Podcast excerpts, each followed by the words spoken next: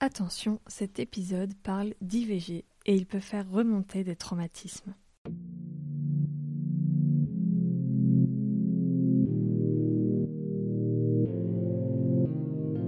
Bonjour et bienvenue dans Sans tabou. Je suis Manon, passionnée de podcast et curieuse de tout. Et moi Jo, photographe culinaire et illustratrice. Et toutes deux, nous nous interrogeons constamment sur les tabous dans notre société. Alors on s'est dit, pourquoi pas en faire un podcast ensemble Ce podcast est finalement né d'une réflexion, mais surtout d'une belle rencontre entre deux parcours bien différents. Si vous aimez parler des sujets qui mettent la plupart d'entre nous mal à l'aise, car vous comprenez, ça ne se fait pas d'en parler, Ici, nous prendrons le temps et la liberté d'en parler avec vous grâce à des témoignages. Nous mettrons également en lumière certains questionnements en interrogeant des professionnels. Pour témoigner, vous pouvez nous envoyer un mail à santabou.podcast.gmail.com. Alors, prenez un cookie, un thé ou un bon verre de vin, car c'est tout de suite dans Sans, tabou. Aujourd'hui, Élise a accepté de nous parler d'un événement pas facile qui est survenu dans sa vie il y a dix ans. Élise est podcasteuse et a créé un podcast autour des sujets de parentalité qui s'appelle Prenons un café. Quand on a découvert sur ses réseaux sociaux qu'elle avait pratiqué une IVG, c'était évident pour nous que son témoignage avait sa place sur Sans Tabou. Alors qu'elle était étudiante, Élise tombe enceinte. Elle décide de ne pas garder cet enfant et de pratiquer une IVG. En trois semaines, c'est fait et elle reprend le cours de sa vie normale mais c'est dix ans plus tard qu'elle est enfin prête à faire le cheminement psychologique nécessaire pour elle. Elle parle de ce cheminement dans l'épisode, mais aussi du parcours médical pour pratiquer cette IVG, et de l'importance que ce choix a eu dans sa vie. Je remercie grandement Elise pour son témoignage, mais aussi pour son engagement sur le sujet de l'avortement, qui, malheureusement, n'est pas encore un droit partout dans le monde, et même pas en Europe. On espère que cette conversation participera à lever le tabou et pourra aider les personnes qui en ont besoin. Bonjour Elise. Bonjour Manon. Comment tu vas? Mais je vais bien, merci. merci euh, d'avoir accepté de, de, te dévoiler sur le podcast. Écoute, une fois n'est pas coutume. tu as l'habitude d'être de l'autre côté. Oui. De... J'ai envie de dire du micro, mais tu es du même côté du micro, mais. Euh... C'est pas moi qui maîtrise cette fois-ci. Exactement. Est-ce que tu peux me dire, avant qu'on dise de quoi on va parler, me dire pourquoi est-ce que tu as accepté euh, de parler de ce sujet tabou, évidemment, euh, sur le podcast parce que de base, j'adore évoquer les, sujets tabous. C'est un peu ma marque de fabrique et un peu ma passion. Euh, et, surtout parce que je pense que ce sujet-là, particulièrement, est, vraiment, vraiment tabou. Moi, j'ai mis du temps, euh, j'ai mis longtemps avant d'en parler publiquement. Et quand je dis publiquement, je dis même, enfin, publiquement dans le sens même dans ma famille. Euh, c'est un sujet que j'ai évoqué il y a peut-être, bah, je dirais, parce que c'est quand même un truc qui est arrivé il y a presque 12 ans aujourd'hui et donc j'ai dû mettre euh, un peu moins de 10 ans avant d'en parler. Donc euh, c'est quelque chose de ah ouais. Ouais, euh, qui est très tabou et justement, j'avais envie de lever le tabou parce que parce que j'en ai, pas moi sur ce sujet-là finalement, j'ai jamais regretté ce choix-là, je sais pourquoi je l'ai fait et, et, voilà quoi. Et puis parce que aussi c'est un sujet qui sera toujours d'actualité, je pense, parce qu'aujourd'hui, il y a des femmes euh, qui sont privés de ce droit-là, qui sont privés de, ce, de ce choix-là aussi. Et pour toutes ces femmes-là, en fait, il faut en parler. C'est clair. Et ben, du coup, on va dire de quoi on parle. Quel euh, mot tu veux employer? euh, parce qu'il y a différentes sensibilités, différentes personnes. Écoute, moi, j'ai euh, pas de. Enfin, euh, je sais, j'ai fait une, IVG, j'ai avorté, j'ai. Enfin, tous ces mots-là sont, sont ce que j'ai fait, sont, donc moi, me, me conviennent parfaitement. Ok, très bien. Est-ce qu'on peut revenir un peu au début? Tu nous racontes ton état d'esprit, ta situation au moment où tu as vécu ça. Ok. Euh, bah alors moi, je, donc euh, si on parle d'IVG, on parle de grossesse. Moi, je suis tombée enceinte en décembre 2009, à l'époque, pour la première fois. Euh, j'avais 20 ans. J'étais étudiante en art du spectacle, donc loin de, l'idée de fonder une famille et, loin de tout ça tout court. J'étais en couple avec avec quelqu'un. ça faisait, c'est une histoire assez fusionnelle, passionnée, qui a été aussi éphémère que, que forte en fait. Et, et voilà, j'étais vraiment très amoureuse de ce garçon, lui aussi. Et, et voilà, on vivait une relation hyper, hyper forte. Et, puis un, un oubli de pilule, on va dire. Ouais, enfin, c'est ça. Un oubli de pilule est arrivé en, cours de route et paf, c'est fatal. Je pense aussi, je, je, je suis quelqu'un d'assez fertile a priori. oui. donc euh, voilà, et, euh, puis qu'un jour après euh, cet oubli de pilule-là, ben, j'ai fait un test qui s'est avéré positif. Et voilà, non, ma vie se passait relativement simplement. Enfin, j'étais en troisième année de licence, voilà, une vie d'étudiante assez classique, quoi. Est-ce que tu savais si tu voulais des enfants dans ta vie? J'ai toujours su que je voulais des enfants. Quand j'avais à l'âge de 15 ans, je m'imaginais. Alors, je m'imaginais pas forcément avec des enfants, mais je m'imaginais enceinte. C'est quelque chose qui m'a toujours très intriguée. J'ai toujours voulu connaître ça. Alors je gonflais mon ventre, tu sais, sous la douche, un peu pour voir ce que ça faisait. Euh, vraiment, c'est quelque chose qui m'intriguait. Moi, je savais que j'aurais des enfants un jour, ouais. Le jour où tu tombes enceinte, quelles questions tu te poses? Est-ce que tu te dis euh, c'est le moment, euh, même si euh, c'est pas forcément d'actualité parce qu'on sait que les études c'est prenant, etc. Mais est-ce que tu te dis bon c'est ma chance, j'ai toujours voulu être enceinte quelles questions tu te poses en fait? En fait, je me pose pas de questions. C'est-à-dire que quand j'ai fait ce test positif, euh, je me suis pas posé une seule fois la question si j'allais le garder. Pour moi, c'était évident que qu'un enfant n'avait pas de place dans ma vie, qu'une grossesse n'avait pas de place dans ma vie. Et euh, alors, avec 12 ans de recul finalement, parce que c'est ça, euh, que c'était pas avec cette personne-là non plus que je devais faire un enfant. Et en fait, euh, même à, ce moment-là, si tu veux, pour moi, euh, c'est pas un enfant, c'est un accident de parcours. Et ça peut heurter. Hein. Je sais que mes mots peuvent être violents, je le sais. Et, je m'en excuse d'avance, hein, d'ailleurs, si ça heurte des personnes, ce que je raconte. Mais en tout cas, c'était mon ressenti à ce moment-là. ça n'a jamais existé pour moi. Ça n'a jamais été. en tout cas, alors, ça n'a jamais, c'est faux. Aujourd'hui, c'est différent et on en reparlera, je pense, après. Mais en tout cas, 12 ans, il y a 12 ans, pour moi, j'étais euh, enceinte, oui, d'une chose qu'il fallait faire partir, oui, mais pas d'un enfant. Ok. Tu te sentais pas, à aucun moment, tu t'es sentie mère de cet enfant Jamais. Jamais, jamais, jamais. Alors du coup, est-ce que je dis le papa, ton compagnon, ton Alors, copain c'est compliqué parce que je l'ai jamais vu comme le papa non plus parce que c'était pas vu que ça je, je le projetais pas donc euh, c'était pas le papa pour moi, c'était euh, bah, c'était mon, copain de l'époque et euh, qui était très impliqué mine de rien sur la, relation et et oui, c'était avec lui que, que, que, cette grossesse est arrivée et c'était mon, mon, mon copain de l'époque, ouais. Est-ce qu'il a été impliqué dans cette décision de ne pas garder euh, Alors, oui et non. En fait, si tu veux, quand je suis tombée enceinte, je lui ai dit tout de suite. Et, euh, il a une réaction euh, à la fois hyper géniale, dans le sens où il m'a dit que quoi que je décide, il serait toujours là. Et que quoi que je décide, il m'accompagnerait et il, me soutiendrait dans ma décision mais en même temps aussi un peu finalement lâche parce qu'il n'y avait pas de décision de sa part en fait finalement. Bon après je lui ai pas non plus tellement laissé la décision dans le sens où moi c'était déjà clair, mais avant même que je lui dise ce que je voulais faire, c'est ce qu'il m'avait dit. Donc c'est génial parce que ben peut-être si j'avais gardé ce, bébé, ben il aurait été là, c'est sûr. On n'aurait peut-être pas fini euh, les neuf mois ensemble finalement non plus. En fait, on n'en sait rien. Finalement, c'est un peu compliqué de refaire l'histoire. Mais, euh, mais en tout cas, ouais, sa réaction, ça a été de, ben, de me laisser pleinement le choix de, de cette décision-là qui était déjà prise de toute façon. Et tu disais que c'était un oubli de pilule.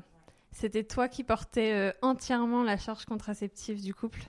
Bah alors, il faut quand même remettre les choses dans leur contexte. on est en 2009. Ouais.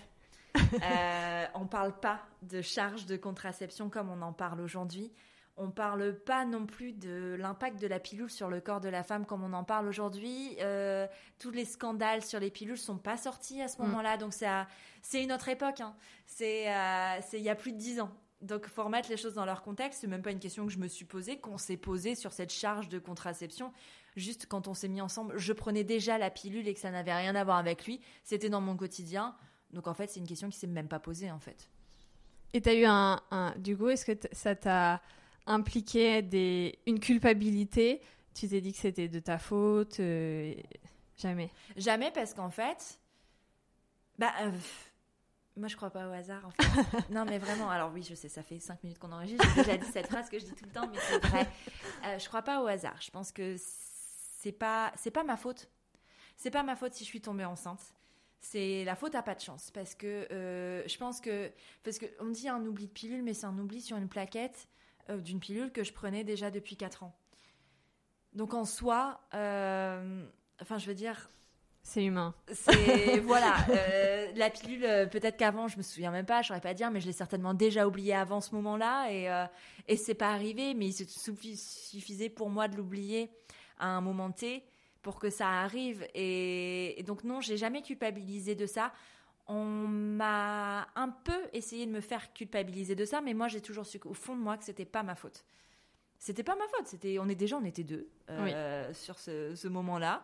Euh, c'était pas ma faute. C'est juste que, à mon avis, euh, il était euh, très fertile et moi aussi. et, euh, et voilà, c'est la faute à, à pas, pas de chance entre guillemets quoi. Ouais. Enfin, je dis pas de chance. En même temps, je mesure aussi aujourd'hui de dire pas de chance parce que je sais aussi que c'est une chance d'être fertile comme moi je le suis, de ne Ouais. pas avoir de difficultés à tomber enceinte. Je sais aussi que c'est une chance. C'est pour ça aussi que c'est difficile et que ça a été difficile pour moi d'en parler pendant longtemps. Tu t'es pas posé la question sur le moment de savoir si t'allais peut-être pas pouvoir retomber enceinte derrière? Non, je me suis dit au contraire que il fallait faire attention après, vraiment être très très prudent parce que justement, je savais que ça pouvait arriver vite. Ouais. Est-ce qu'on peut venir un peu sur le processus? Bien Comment sûr. ça se passe euh, très concrètement, médicalement un peu Déjà, est-ce que c'était un IVG médicamenteux ou euh, par aspiration C'est ça l'autre Ouais, alors euh, aspiration, on, on utilise ce terme-là. En tout cas, à l'époque, c'est ce qu'on utilise. Il y en a d'autres aujourd'hui. Je ne l'ai plus en tête là. Euh, oui, c'était une, une, une IVG. Ah, pourtant, ça a été pris très à temps. Si tu veux, moi, j'ai découvert ma grossesse avant même mon retour, mon, mon retard de règles. Ah oui. Je le savais. En fait, et hasard du calendrier total, même s'il n'y a jamais de hasard, euh, en fait, moi, je suis tombée enceinte mi-décembre, donc euh, j'ai appris ma grossesse pendant les vacances de Noël. Et j'habitais euh, loin de, enfin, j'avais ma gynéco là où j'habitais, enfin, chez mes Ah parents, et qui était loin, et donc j'avais profité des vacances de Noël pour prendre mon rendez-vous annuel chez ma gynécologue à l'époque, qui avait lieu le lundi des vacances. Euh, le lundi, j'y vais, elle me fait un examen et tout. bon, bah tout va bien, machin. Sauf qu'en fait, j'étais enceinte et je le savais pas. Et elle non plus d'ailleurs, parce qu'elle a Mais pas, oui. elle a pas. euh, je pense, je me souviens plus si on avait fait un frottis ou c'était un examen de routine. Mais en tout cas, elle m'a examiné, ça je sais, je m'en souviens, et il n'y avait pas, euh, enfin, pas de, elle a pas vu la grossesse, elle a pas, mais c'était tout récent. hein. Mais si tu fais pas une écho, tu peux pas. Et c'est Non, et puis pas. voilà, et puis c'était pas. euh, Enfin pas voilà, c'était pas le sujet. Et donc ça, c'était le lundi. J'étais censée avoir mes règles, genre le mercredi ou le jeudi, un truc comme ça. Donc euh, voilà, et on en discutait d'ailleurs. On dit oui, je vais bientôt avoir mes règles. Avec la pilule, c'était assez facile. Ouais. Enfin, je veux dire, il n'y a pas de surprise. Ouais. C'était tout le temps la même chose. Euh, donc voilà, le mercredi arrive et, euh, et j'ai pas mes règles et, et je sens qu'il y a un truc euh, qui est pas logique au-delà de. Enfin, ouais. Et donc du coup, je décide d'aller acheter un test de grossesse. Je fais pipi dessus. Il s'avère, il est positif très vite. hein. très très vite. Donc pas de surprise en fait. Finalement, pas de surprise. Euh, J'en parle à, à mon copain de l'époque. euh, je pense le soir même ou le lendemain, quand on se voit quoi. Et, et pas de surprise. Le plus difficile, je crois que c'était même pas l'annonce à, à- à mon copain de l'époque, c'était l'annonce à ma mère. Ouais. Parce que, ben, c'est particulier. J'étais jeune. J'étais très jeune et, euh, et j'étais un bébé à l'époque. Enfin, et un bébé qui fait un bébé, c'est particulier. Euh, donc voilà, c'est ça qui a été plus difficile. Et en fait, une fois que, que j'en ai parlé à ma mère euh, et que je suis allée voir mon médecin, en fait, ça a été très vite euh, mis en place. Euh, mon IVG, elle a eu lieu le 15 janvier. Donc euh, très vite, j'aurais pu faire une IVG médicamenteuse, mais dans la clinique où je suis allée, ils ne le pratiquaient pas. Donc ça s'est fait par aspiration sous anesthésie générale. Ok. Mais ça a été très vite, très très vite. Et euh, il y a des rendez-vous un peu Ouais. euh, clés entre, euh, du coup, à peu près enfin, mi-décembre et mi-janvier. Bah, la particularité, c'était qu'on était euh, pendant les vacances de Noël, donc pendant les fêtes, avec des difficultés à avoir des rendez-vous, et moi je voulais que ça s'arrête très vite. Et on est euh, dans une région euh, un peu désertique, désert médical. Il n'y a pas de, y a alors, à l'époque, il y en avait plus qu'aujourd'hui, c'est sûr, mais euh, il n'y avait pas 36 000 endroits où on pouvait pratiquer euh, une IVG, donc c'était dans une clinique. Euh, J'y suis allée, j'ai pris un rendez-vous avec un gynéco que je ne connaissais pas, du coup, parce que moi, ma gynécologue enfin, travaillait euh, dans un, endro- un endroit où on ne pouvait pas pratiquer d'IVG. Donc, moi, j'ai pris rendez-vous chez le médecin, on a fait une prise de sang, euh, mon médecin généraliste de l'époque. Euh, on a fait une prise de sang pour confirmer la grossesse quand même, parce que la test urinaire, c'est bien, mais enfin, il faut, faut Ouais, confirmer faut par une prise de sang. Et très vite, j'ai pris un rendez-vous chez ce gynécologue. J'ai été reçue, pff, je ne sais même plus combien de temps après, mais il me semble que c'était encore les vacances, donc c'était entre Noël et Nouvel An. Il a, il m'a examiné, on a fait une échographie. Et en fait, c'était tellement petit qu'on voyait, enfin, c'était un point. Mm. Enfin, il n'y avait rien. Il n'y avait pas de battement de cœur, il n'y avait rien à ce moment-là. Donc euh, c'était un point. Euh, moi, j'ai, je regardais un peu, mais en fait, je pensais qu'il y avait un truc, il y avait une forme de bébé, c'était ma vessie, donc euh, vraiment rien à voir. J'ai dit, tiens, ça peut pas grossir aussi vite quand même, c'est assez étrange. Et, euh, et voilà, un point. Euh, le gynécologue m'a demandé euh, une fois si c'est, enfin, ce que je voulais faire. J'étais avec ma mère quand on est allé euh, à ce rendez-vous-là. Il m'a demandé ce que je voulais faire une fois. Je lui ai dit ben je, je veux pratiquer une IVG. Il dit ok. On a pris le rendez-vous et voilà c'est tout. Ouais. Et c'était tout. Je sais que normal, je pense que il- normalement il y a des délais de réflexion. Euh, alors certainement que c'était compris entre le- ce moment-là et le jour de l'IVG et que ça, ça, ça comptait peut-être comme un moment de réflexion. Mais euh, à aucun moment, et je, je mesure ma chance, à aucun moment mon choix n'a été questionné. À Mm. aucun moment on m'a demandé si j'étais sûre et ce gynécologue un peu abrupt euh, d'apparence et, et peut-être pas très euh, pas très euh, dans la psychologie et tout ça n'a jamais quand même remis en, en doute euh, ou remis en cause mes choix ne m'a jamais culpabilisé non plus et je sais que c'est une chance alors peut-être qu'à ce moment-là j'ai trouvé ça justement un peu trop abrupt euh, un peu trop euh, enfin je- on m'a jamais demandé ce que je ressentais par exemple Ok. Jamais. Et peut-être que j'aurais eu besoin, euh, même si en fait finalement peut-être que je ne le savais pas. Et, euh, et bon, ça a été très très vite. Je suis sortie de ce rendez-vous avec le gynéco, je suis allée à l'accueil pour prendre un rendez-vous pour une IVG et j'avais ma date et, et voilà quoi. Et après j'ai continué ma life. Si j'ai fait, il y a eu un rendez-vous, comme c'était sous anesthésie générale avec euh, un, un anesthésiste. Euh, à l'époque, j'avais pas de carte de groupe sanguin, donc j'ai dû faire des examens sanguins euh, pour euh, déterminer mon résus et avoir une, groupe, une carte de, ben, de groupe sanguin pour l'anesthésie justement. Et comme moi j'ai un résus négatif, il y a une piqûre à faire. Enfin, non, c'est une injection? Je- il me semble que c'est une injection à faire. Parce qu'en fait, si tu veux, euh, et ça c'est dans le cas de toutes les grossesses, quand tu as un, résu- un résus négatif et, ton- et que ton partenaire a un résus positif, il y a un risque de, de confusion. En fait, si par exemple il y a une perte de sang de la part euh, de l'embryon du fœtus, dans mon corps, en fait, ça peut provoquer un rejet et provoquer des fausses couches à répétition par la suite. Je Ok. connaissais pas forcément le résus de, de- de mon mec à l'époque, mais, euh, mais en tout cas, par précaution, on l'a fait. Donc il y avait ça. Et donc rendez-vous chez l'anesthésiste, euh, question classique, est-ce que vous avez des problèmes de cœur, de tension, de dos, Ouais. enfin voilà. Euh, comme toute opération finalement. Et, et puis voilà quoi, c'est tout. Aucun rendez-vous psychologique, psychiatrique, rien. Non mais je pense qu'en fait c'est pas obligatoire. hein. Enfin, euh, Ouais, y a pas je de... sais pas. Non, je ne crois pas fait. que ce soit obligatoire. Au contraire justement, dans les centres où, qui sont justement anti-IVG, ils, euh, ils euh, mettent ça en avant et euh, pour empêcher les femmes d'avorter. Mm. Moi, c'était pas mon cas. je crois que j'étais très chanceuse sur ça. Et jamais, du coup, tu disais que ce gynécologue ou même dans le processus médical, on n'a jamais remis en cause et on t'a jamais culpabilisé, mais jamais de jugement non plus, parce que c'est encore différent le jugement.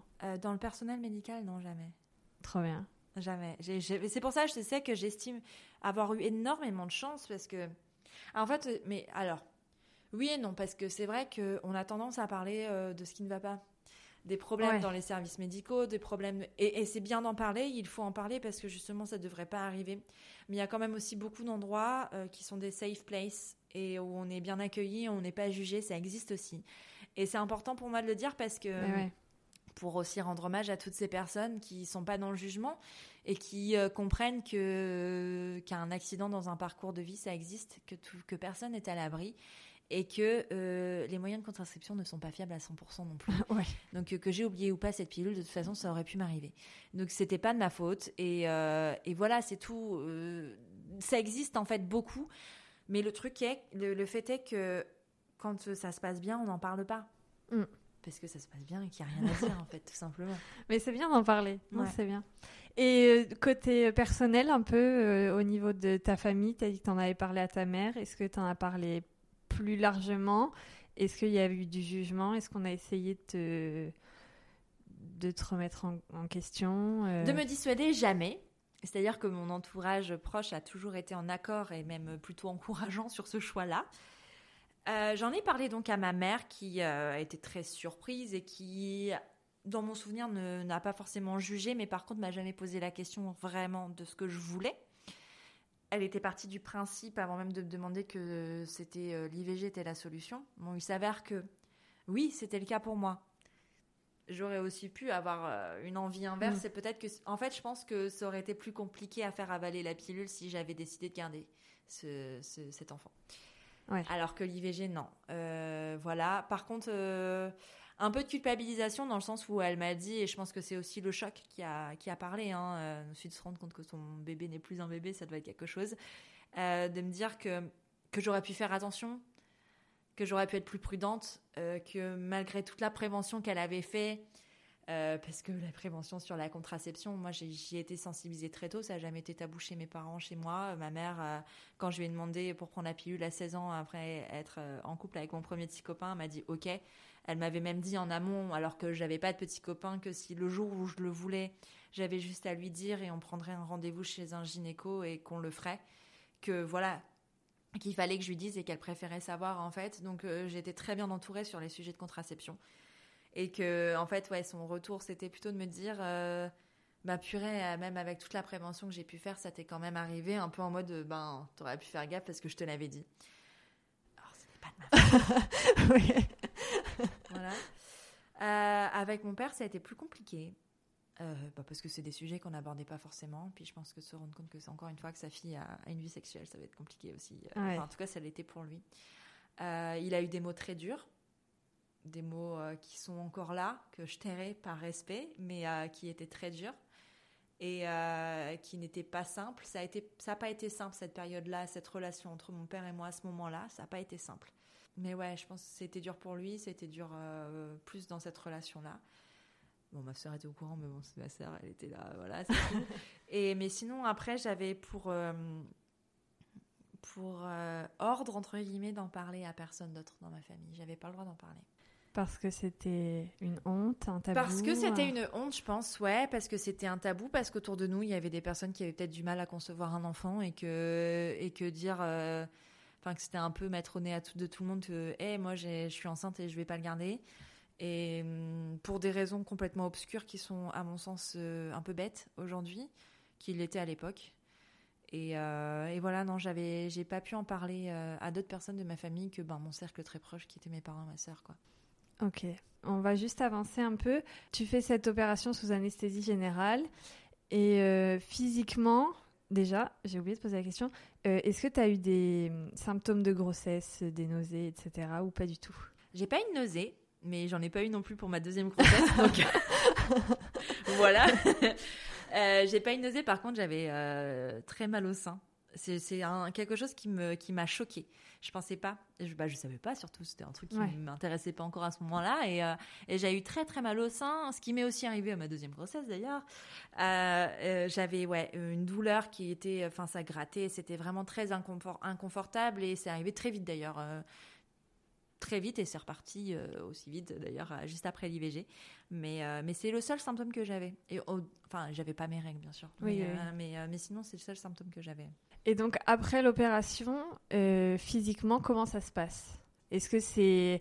T'es rétabli quasiment tout de suite euh, ou, est-ce que c'est long pour le corps? Là, on va parler du corps et on parlera de l'esprit après. ouais euh, bah écoute mon corps a pas c'était très vite enfin si tu veux moi j'étais quand j'ai fait cette IVG j'étais à un mois de grossesse enfin non à quatre semaines d'aménorrhée donc d'aménorrhée non non non non pardon aménorrhée c'est entre le, le retard de règles et euh, et le Ok. de- le stade de la grossesse. J'étais à trois semaines d'aménorrhée et à peu près cinq semaines de grossesse. Donc c'était vraiment tout petit. Je pense que quand l'IVG a eu lieu, il n'y avait même pas de cœur en fait. Ou alors euh, à peine. Mm.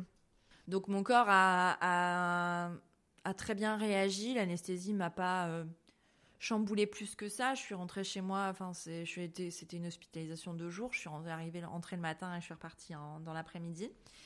Euh, je me suis reposée ce jour-là, mais le lendemain, euh, j'étais sur pied, quoi. J'avais pas de vraiment aucune séquelle physique, vraiment aucune. Même Ah de ouais. la fatigue, euh, j'en avais pas plus que ça. Ça a été une libération pour moi en fait de faire ce. Ah ouais. Et oui. Oui, parce que je- je- j'entendais, enfin, du coup, pour préparer l'épisode, j'ai écouté un peu des comment ça se passait les, les IVG, si j'ai jamais pratiqué et j'en ai jamais parlé en fait autour de moi. Et j'entendais des gens raconter les IVG médicamenteuses. Ça avait l'air euh, très dur, enfin physiquement aussi, et donc Effectivement. Mais il y a une grosse différence entre l'IVG médicamenteuse et l'IVG euh, par euh, aspiration. J'aime pas ce mot parce que un peu, un peu On en utilise un, autre alors. euh, je sais pas tellement lequel utiliser, mais en même temps c'est un peu ça quand même. Hein. Mais euh, c'est par curtage, ça s'appelle un curtage. C'est pas mieux. Oui, non. Je...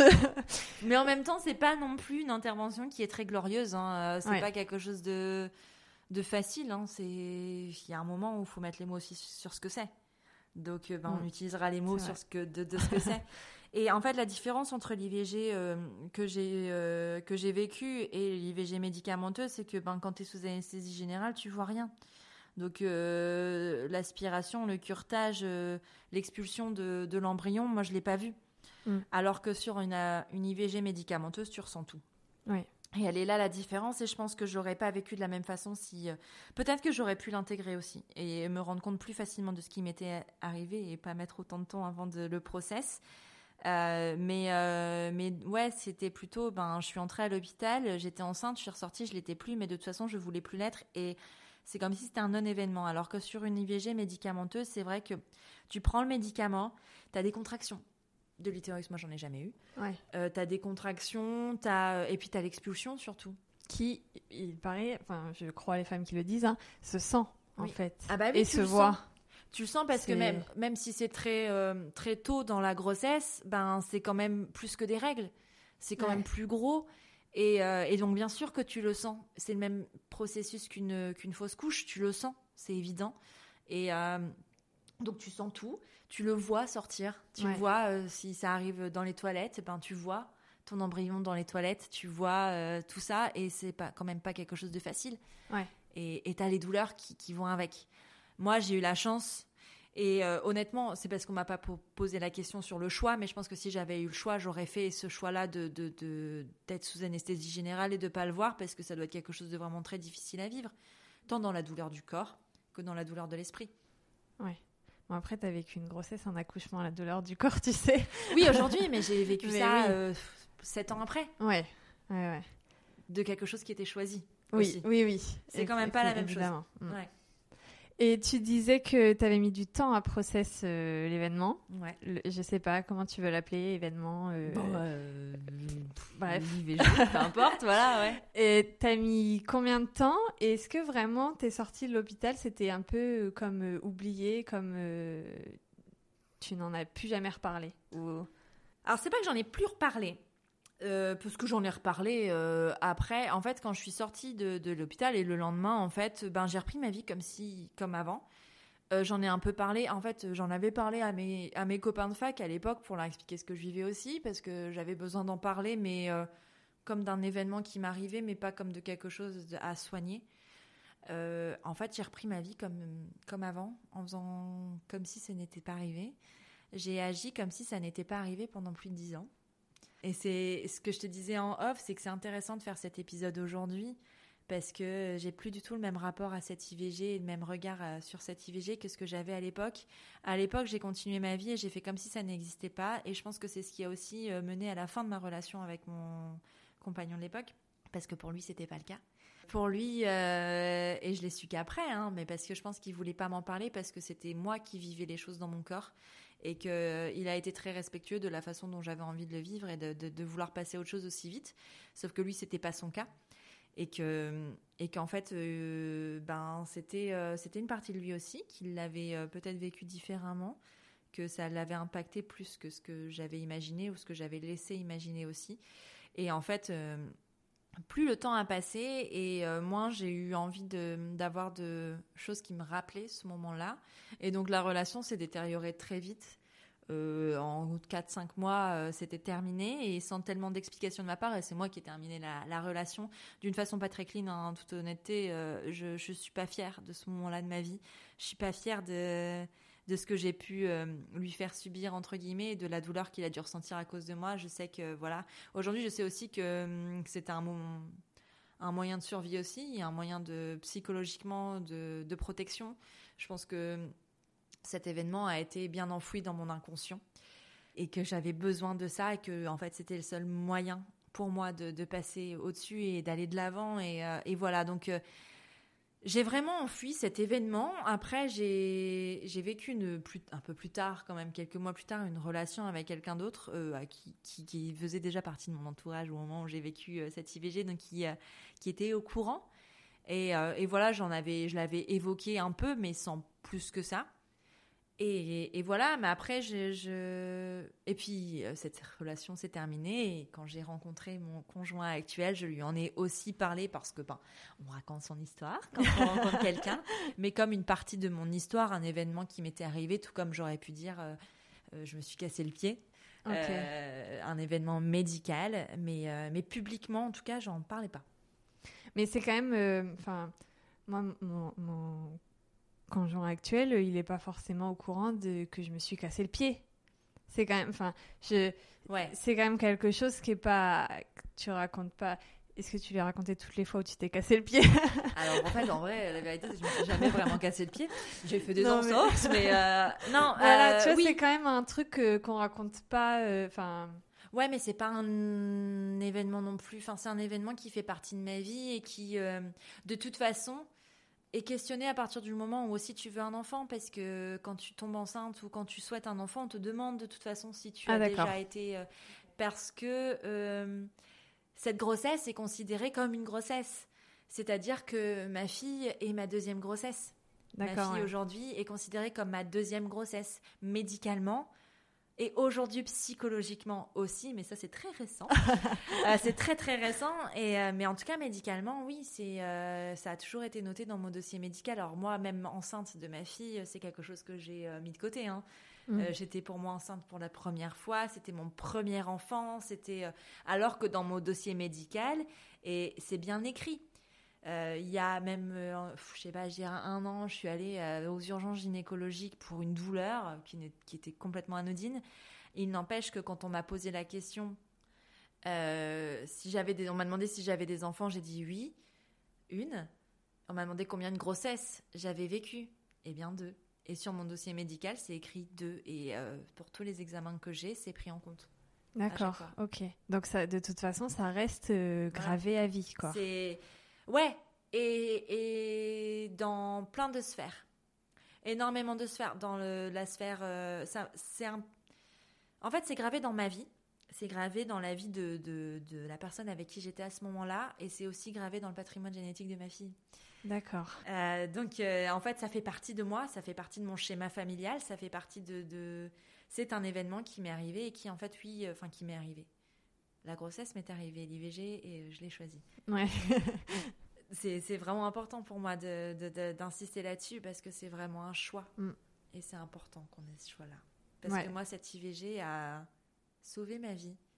Même si euh, j'étais pas en danger de mort immédiate, j'étais dans une vie assez euh, confortable, enfin, d'étudiante lambda, mais je sais que je sais que cette IVG a sauvé ma vie. Et d'ailleurs, quand je me suis réveillée de mon anesthésie générale, j'ai la première chose que j'ai dit, et je m'en souviens très bien, j'ai pleuré et j'ai regardé l'infirmière euh, et je lui ai dit Vous m'avez sauvé la vie.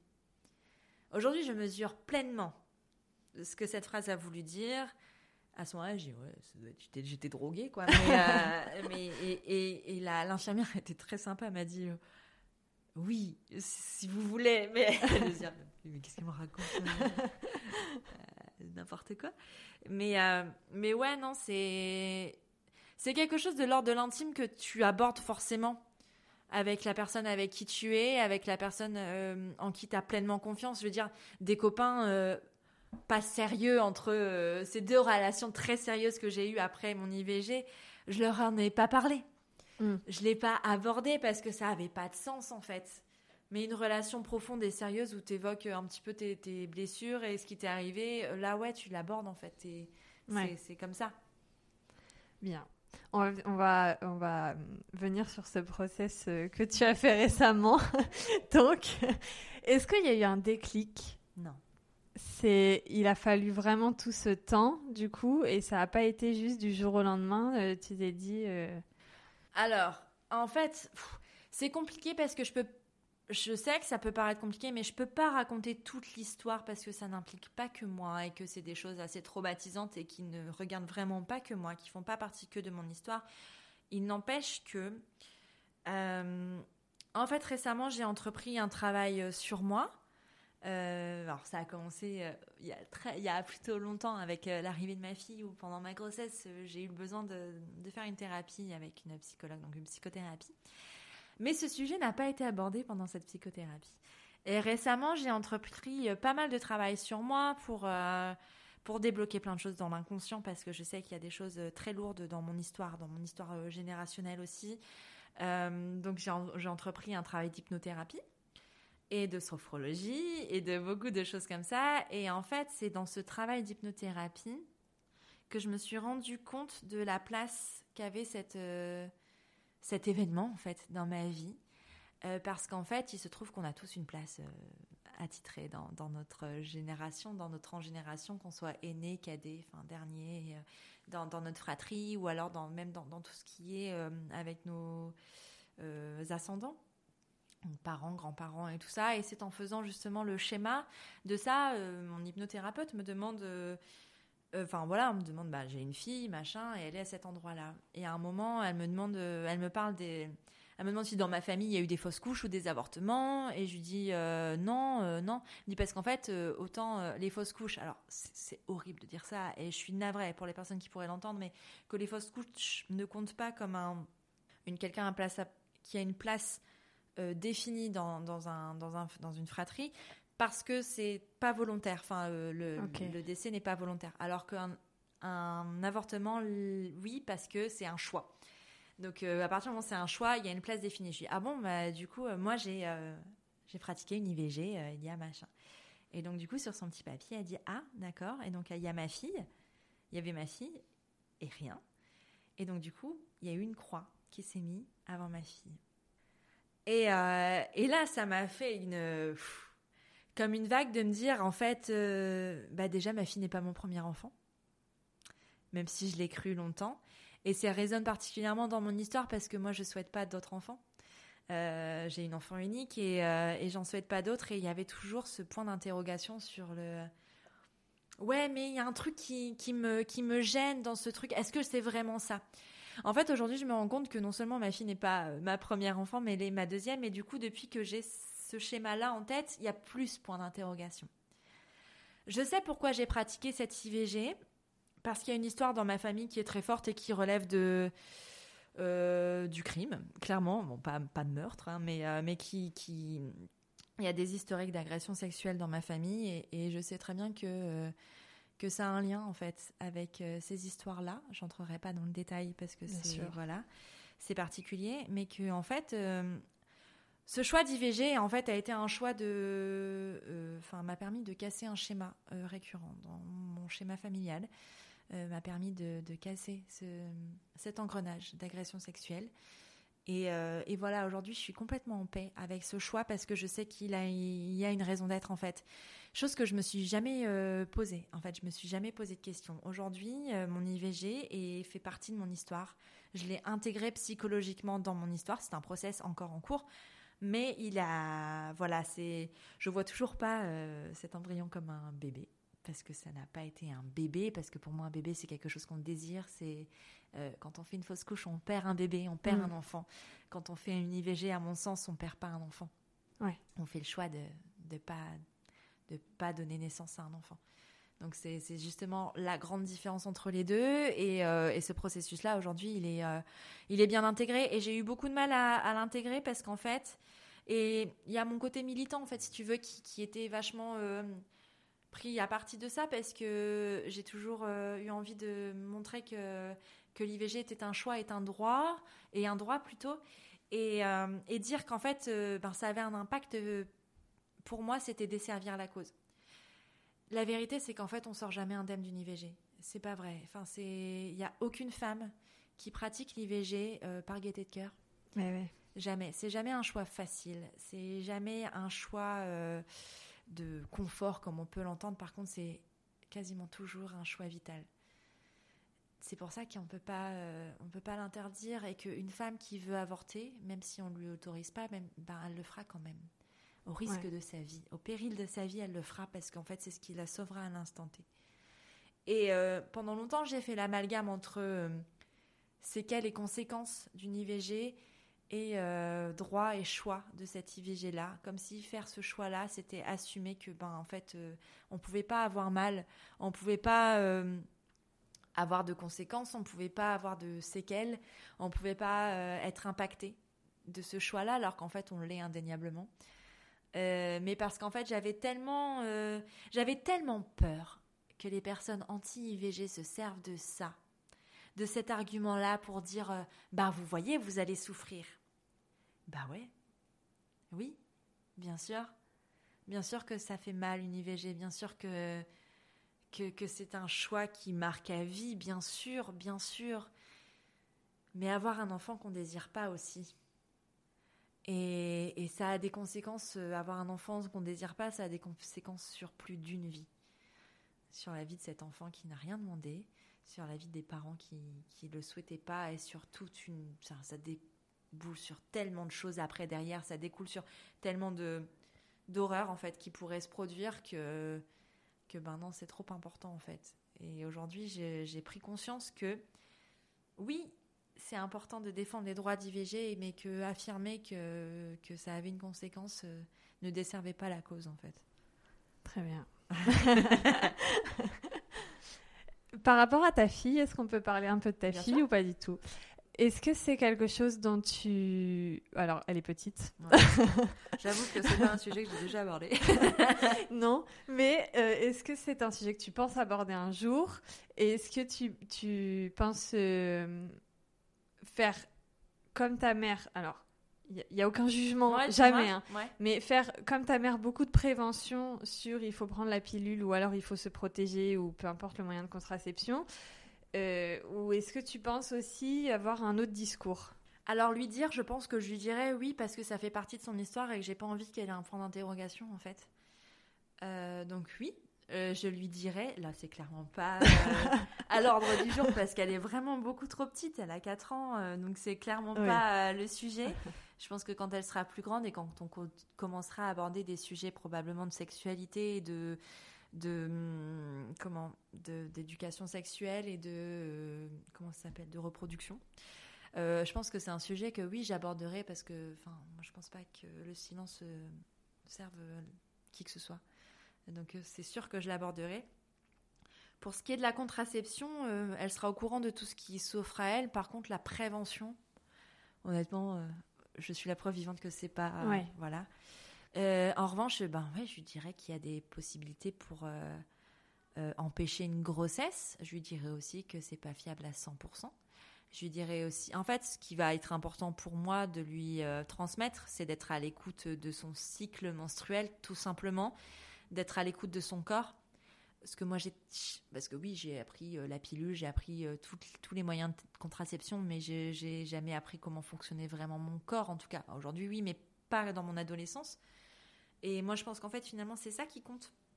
C'est ça qui compte et que voilà qu'elle elle sera à l'écoute de son corps et elle pourra choisir un moyen de contraception qui lui convient si elle a envie d'en prendre un. Mais parce qu'on est aussi à une époque où on connaît certains risques ouais. euh, des pilules, je pense notamment. Euh, moi, j'ai un moyen de contraception aujourd'hui qui est le, le stérilet en cuivre, donc euh, pour des raisons qui me sont propres. Et parce que ça me convient très bien comme ça. Mais oui, je lui, je lui évoquerai toutes les possibilités, mais je lui dirai aussi, je pense que c'est important aussi d'expliquer aux enfants comment on fait les bébés, en fait. Eh oui.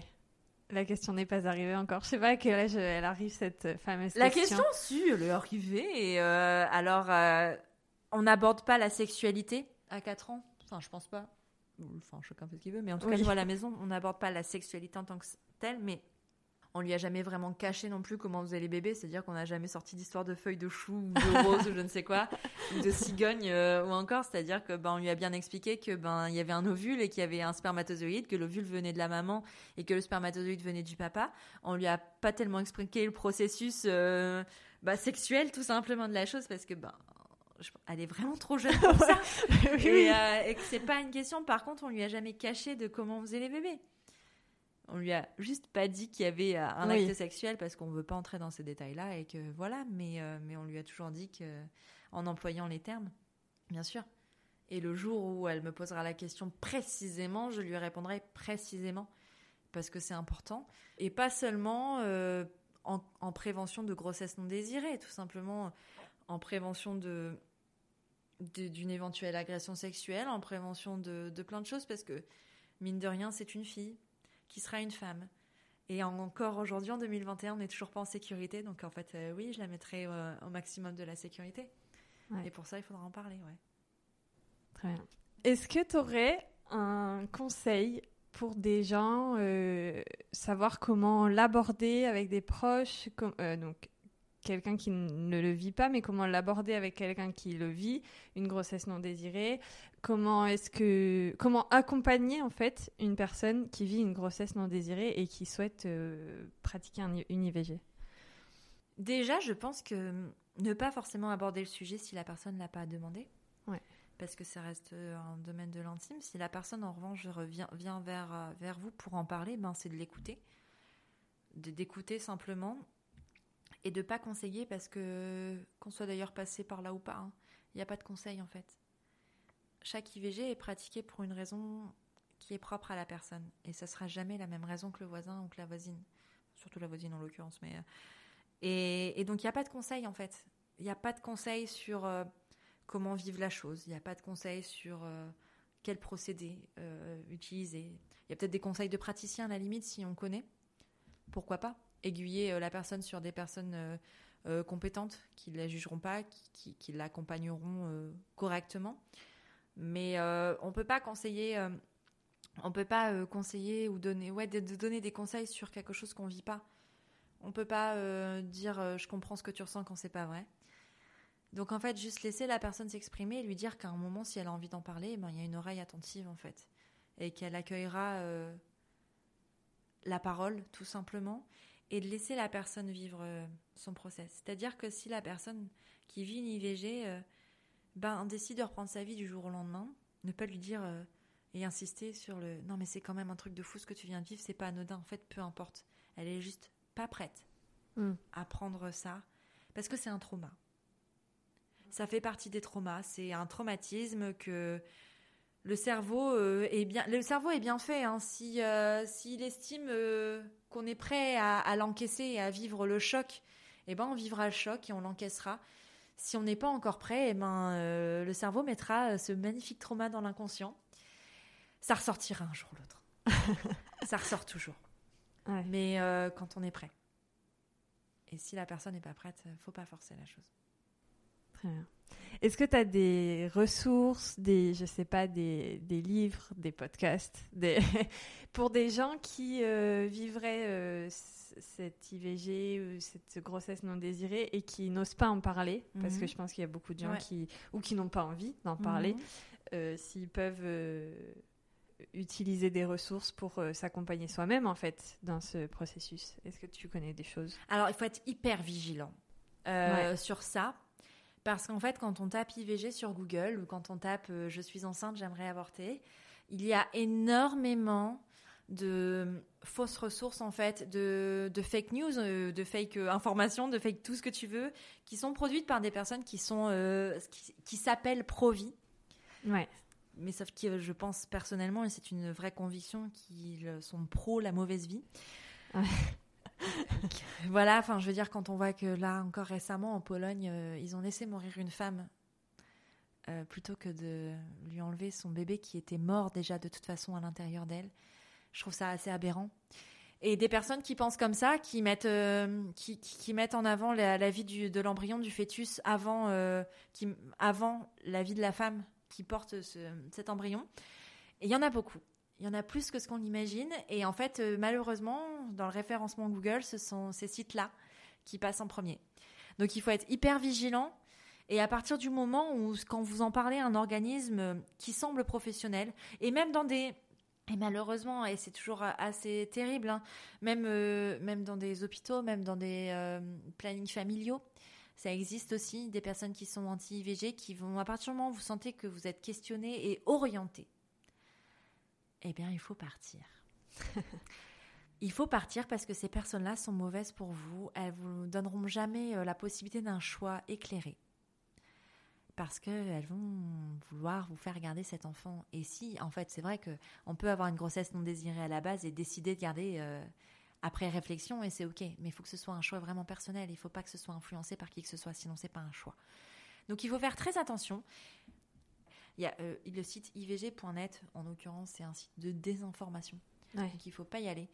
Euh, les sites. En plus, ils utilisent .net, qui est le le, je sais pas comment on dit, mais l'extension des, des, associations en général. Quoi. Mais il y en a plein. Hein. Il y a euh, des, des, fakes, euh, des, fakes euh, des, des, sites anti-IVG. Là, je les vois, je les ai souvenus. Il y a ivg.net, il y a sosbb.org, il y a écouteivg.org. Tout ça, il faut pas y aller. Il y a. Mais en fait, c'est compliqué parce que tu vois, là, j'ai tapé et à l'instant T, un numéro écoute IVG sur Google. Et eh ben les premiers qui ressortent, c'est écouteivg.org, ivg.net. Ouais. Non, ce qu'il y a de plus, euh, de plus simple, c'est de vous, vous rapprocher d'un planning familial, en fait. Il y a toujours des personnes qui sont euh, pas euh, à l'écoute, mais il y a quand même majoritairement des personnes qui pourront vous aider, qui pourront vous éclairer sur un planning familial euh, le planning familial le plus proche de chez vous, de votre ville et, euh, et, voilà. Après il y a la magie des réseaux sociaux aussi qui pourront, euh, peuvent vous aider. j'ai pas de numéro parce que je les ai jamais vraiment utilisés finalement moi et j'ai eu la chance peut-être de tomber sur les bonnes personnes, mais en parler déjà à vos praticiens, à vos médecins, vos gynécologues, vos sages-femmes, en parler à votre entourage parce qu'en fait l'IVG finalement ça touche beaucoup plus de gens que ce qu'on imagine, même si on le dit pas et que peut-être que dans votre entourage il y a quelqu'un qui l'a vécu et qui pourra vous aiguiller mm. et pourra vous euh, diriger vers des praticiens qui sont respectueux et qui pourront vous écouter pour de vrai. Ou alors, au contraire, au contraire justement, vous dire de ne pas aller voir la personne parce qu'ils auront été mal reçus. Mais euh, en parler. C'est parfois difficile selon le milieu d'où on vient, selon. Il y a plein de facteurs hein, qui font que c'est difficile, selon la, la religion, selon plein de choses. Mais essayer de trouver une personne safe, en fait. Hmm. Très bien. Euh, est-ce qu'il y a des, une, un sujet que j'ai pas abordé autour de l'IVG Est-ce que tu as encore euh, un mot à dire? Non, je pense pas. Je pense que c'est assez, euh, assez clair. Très bien. Voilà. Puis si, si on vous fait croire que l'IVG vous empêchera d'avoir des enfants plus tard, c'est pas vrai. ouais, tu en es la preuve vivante. ouais, j'ai été très fertile aussi sur mon deuxième enfant, donc voilà. Non, c'est pas vrai. C'est vraiment pas vrai. Ça, si ça arrive, c'est des pourcentages tellement minimes, et puis on est en 2021, ça arrive vraiment très très peu. Mm. Et euh, donc c'est pas vrai. C'est pas parce que euh, on tombe enceinte par accident et qu'on décide de pas garder cet enfant que le jour où on désire avoir un enfant, euh, ça pourra pas se reproduire. Et même si le jour où vous désirez un enfant, ça met du temps, faut pas culpabiliser parce que c'est pas à cause de l'IVG. C'est jamais à cause de l'IVG. Ouais. Voilà. Et puis ce n'est pas votre faute. C'est pas votre faute. c'est pas votre faute. C'est la fucking nature qui a été un peu, qui vous a mis un contretemps.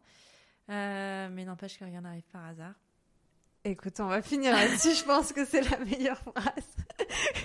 Ça sera peut-être le titre de l'épisode. je sais pas. Non, peut-être pas parce que je pense que dire ça sur un épisode sur l'IVG, c'est un peu violent parce que voilà. Mais euh, mais ouais, n'empêche que c'est vrai que c'est dur, que qu'on préférait que ça n'arrive pas, que si ça arrive. Euh, ben, vous n'êtes pas seul, il y a des gens qui l'ont vécu aussi. Et puis, ben, tu me demandais une ressource, ben, ton épisode de podcast Donc, euh, voilà, à l'occasion, si vous avez aussi envie, besoin d'en parler, je suis là aussi, je suis disponible et euh, il y a toujours possibilité d'en parler, quoi. Très bien. Merci beaucoup, Elise. Ben, avec plaisir, Manon. Ciao. Salut. Merci d'avoir écouté l'épisode jusqu'ici. Vous pouvez retrouver Elise sur son podcast Prenons un café, mais aussi sur Instagram sous le pseudo at Elise-Prenons un café. Quant à nous, on se retrouve sur Instagram at 10100-tabou-bas, sur le site du podcast 10100tabou-podcast.com et même par mail si vous voulez nous confier votre histoire sur un sujet tabou, écrivez-nous à sans tabou 100 tabou.podcast@gmail.com. Si vous avez aimé l'épisode et que ce sujet vous touche et que vous avez comme nous envie que le tabou se lève sur l'avortement, je vous invite fortement à partager l'épisode tout autour de vous, que ce soit à vos proches, à vos amis, sur vos réseaux sociaux. Et puis sinon, vous pouvez aussi vous abonner sur votre appli d'écoute habituelle et même mettre une bonne note et un gentil commentaire. Ça aide à ce que le podcast grandisse et la parole se libère. Je vous laisse avec Jo pour le prochain épisode dans deux semaines. Je vous dis à bientôt sur le podcast et en attendant, prenez soin de vous.